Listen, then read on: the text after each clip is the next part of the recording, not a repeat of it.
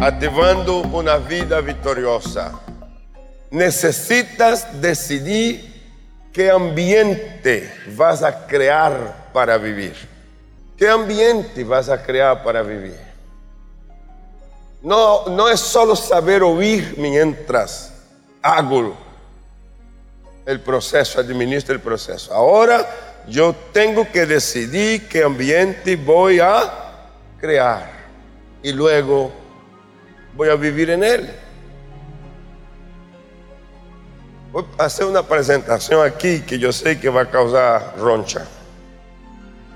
Lucas 10, 41. Lucas 10, 41. Respondiendo Jesús le dijo, Marta, Marta, afanada y turbada estás con muchas cosas.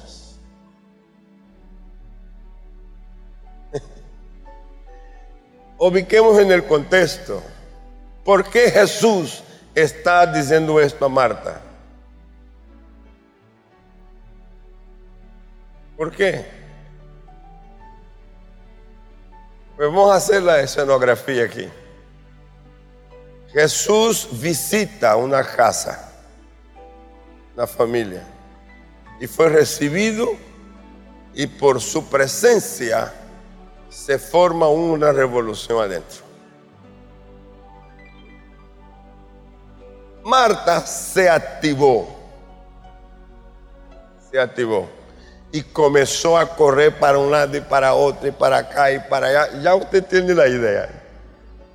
Que a lo mejor en algún momento usted ha visto eso en su propia casa, ¿verdad? María hace lo contrario.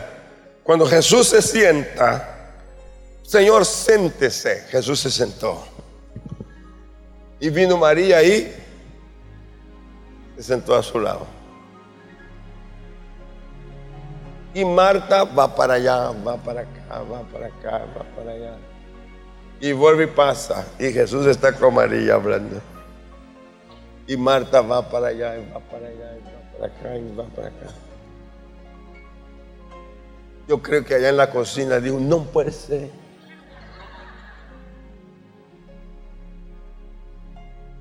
¿Cómo es posible que esta muchacha no se dé cuenta que yo que hay tantísimas cosas para hacer en esta casa? Y peor aún, ¿cómo es posible que él no perciba y la consienta tener ahí sentada? Ah, yo no me aguanto.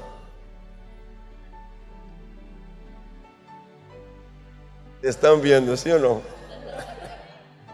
Y se viene Marta y se para de frente a Jesús. Señor, a ver,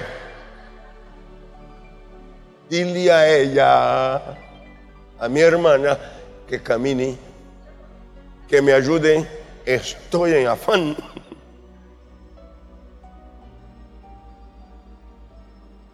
Jesús escucha a Marta y le contesta así, Marta, Marta, afanada y turbada estás con muchas cosas. Wow. Qué balde de agua fría, ¿eh? Ahora, ¿por qué le dije que esto crea roncha? Por eso. Uno es quien decide qué grado de afán y turbación lo domina. Uno. Y quiero que usted me ayude, ayude a analizar el cuadro. Jesús vino a esta casa para causar preocupación. Jesús vino a esta casa para crear un ambiente de afán. Jesús vino a esta casa para quitar la paz de Marta, de María. Jesús vino a esta casa para trastornar su día. No. Pero el comportamiento de Marta está diciendo, tu presencia me ha ocasionado todo esto. ¿Aló? Tu presencia me ha ocasionado todo esto. ¿Y por qué lo llevó a este extremo? Porque esta es su propia decisión. Ella creó el ambiente. ¿Quién creó el ambiente? ¿Jesús o Marta? Marta. Lo voy a poner de esa manera. Yo estoy por más de 50 años en el ministerio. Nunca el ministerio ha sido causa de turbación para mí. Nunca. Dios no me llamó al ministerio para turbarme. Cuando, cuando hay turbación, soy yo que la provoco. ¿Aló? Nunca Dios puso una familia en el ministerio para turbarlos. No. Es la familia ministerial la que decide crear el ambiente que los pone en esta situación. ¿Me están escuchando? Pero sigamos un poquito más para que vea algo. En el griego, la palabra es merizo. Y esta frase del griego significa está partido por dentro. ¿Está qué? Partido por dentro. Hmm. ¿Sabes lo que Jesús está diciendo a Marta? Marta, tú estás partida. ¿Eh? Te has separado. Se ha roto en ti la armonía. Eso es lo que Jesús está diciendo a Marta. Y esta es la palabra que usted debe tenerla en cuenta. Y yo te aconsejo, mujer de Dios, no importa tu edad, no permita que un ambiente alterado te parta, te rompa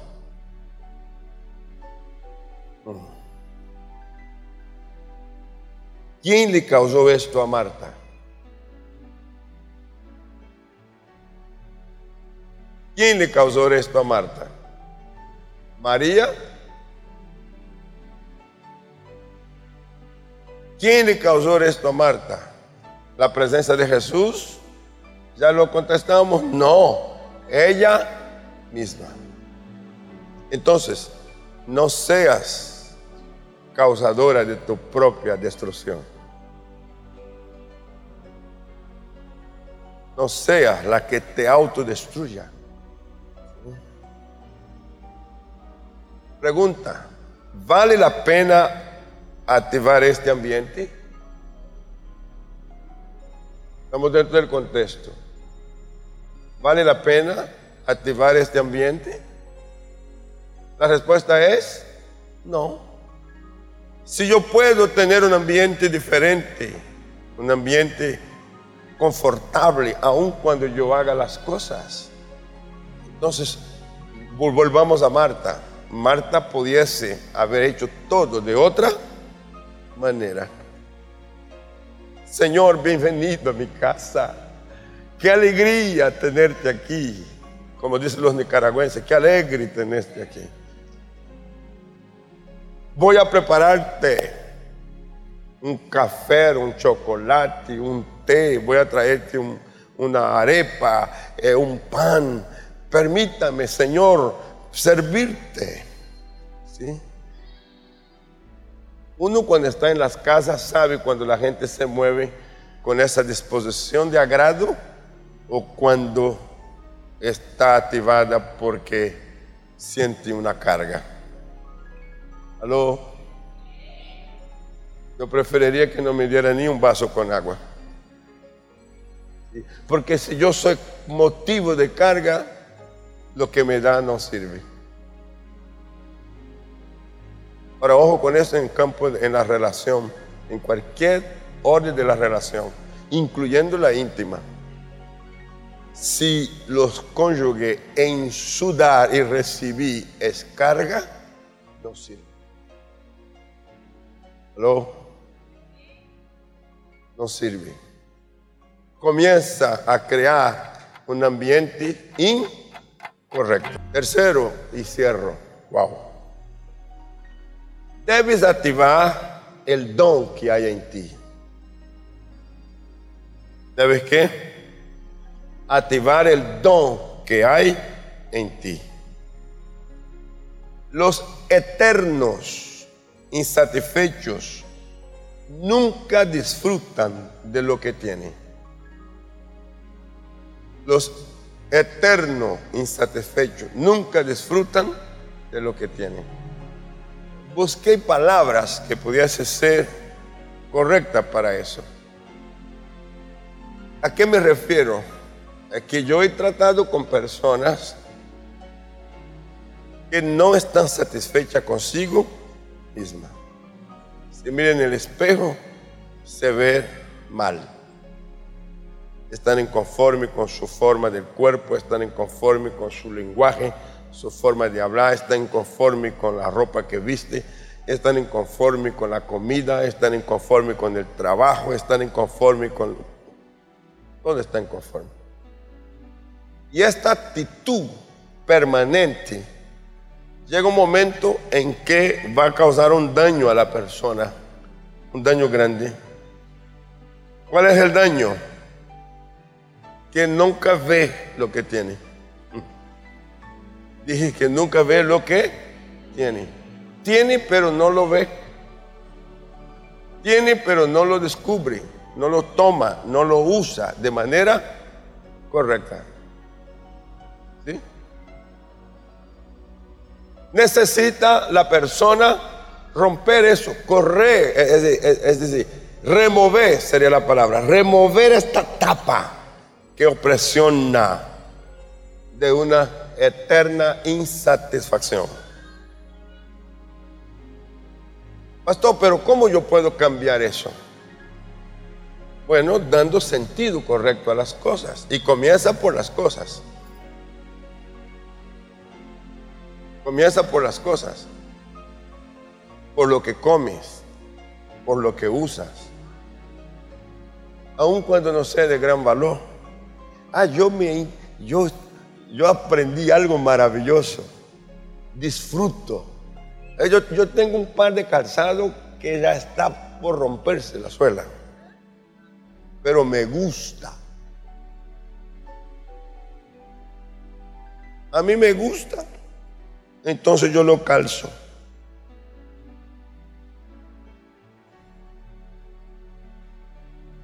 Y de vez en cuando la pregunta es, ¿qué dirá la gente porque estás calzado con ese zapato viejo? Y a mí qué me importa lo que está pensando la gente. ¿Acaso él es el que me va a transferir? No. El que sabe del confort mío es el pie. No era el que está sentado a mi lado, ni el que está sentado delante de mí mirándome. Desde que yo no estoy causando un escándalo con mi zapato, ¿por qué tengo que? No, disfruto, disfruto. Usted ha percibido que hay cosas que a usted le gusta. Disfrútelo. Disfrútelo. Yo cuento siempre el cuento de que una vez estaba aquí una tarde y me, en, mis afanes y me cansé.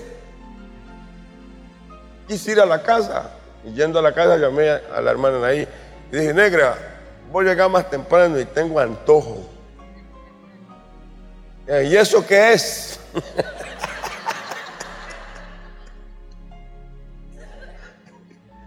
Y le dije, quiero comer arroz blanco con huevos fritos, dos huevos fritos.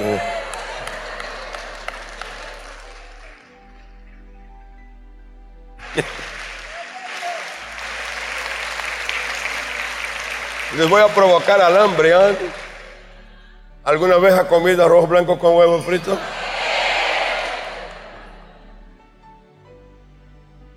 Ahora bien, cuando yo llego a la casa, Siempre en las casas hay, hay comida que queda del almuerzo. Entonces se llama el calentado. Pero doña Nair, doña Nair hace lo diferente.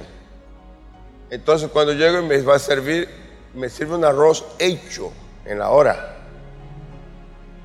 Pero no sirve solo para mí, sino que también la porción de ella con los dos huevos fritos. Digo, ah, el antojo se le pegó.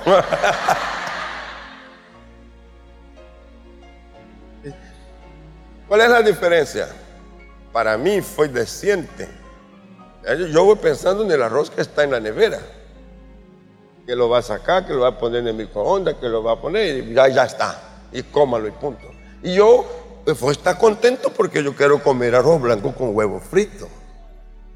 Pero wow, cuando ella eleva el nivel, porque no me usa el arroz que está allá en la nevera, sino que hace un arroz fresco, calientico. Y así como dice el norte santanderiano, calentico, pastor, con dos huevos fritos encima, pero doradita.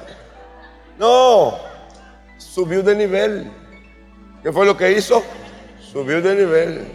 Sigue siendo arroz, pero no es arroz frío. Sigue siendo arroz, pero hecho a la hora.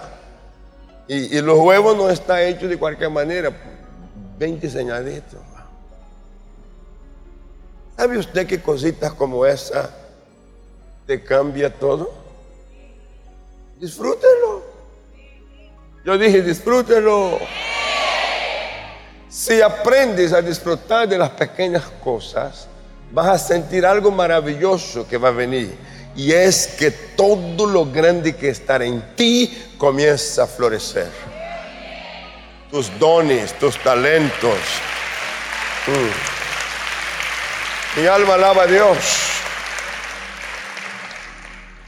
Mira esta palabra de, la, de la del hijo pródigo con su hermano. Entonces le dijo, tú siempre estás conmigo y todas mis cosas son tuyas. Es el papá diciendo al hijo que había quedado en la casa, porque el hijo le dijo, ¿cómo puedes recibir a mi hermano que se fue, que gastó todo, que malgastó? Ese es un, ese es un, ese es un mal hijo.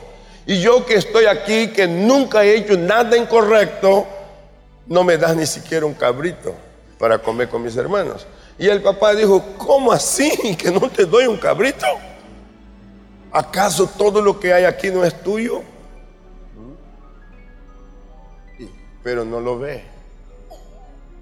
Y eso es lo que quiero que sepas. Cuando la insatisfacción sobrepasa la medida, te ciega. Y puedes estar rodeado de riqueza, rodeada de riqueza, y no lo puedes ver.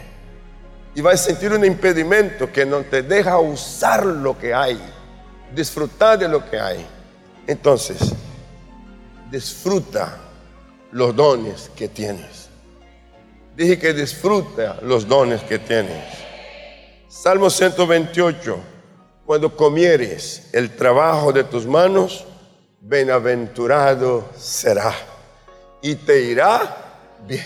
Aleluya. Oh, gloria a Dios por eso. Lo que ganes con tus manos, eso comerás. Gozarás de dicha y prosperidad. Yo nunca pensé que si yo como con alegría, con gozo, me abre la puerta a la prosperidad.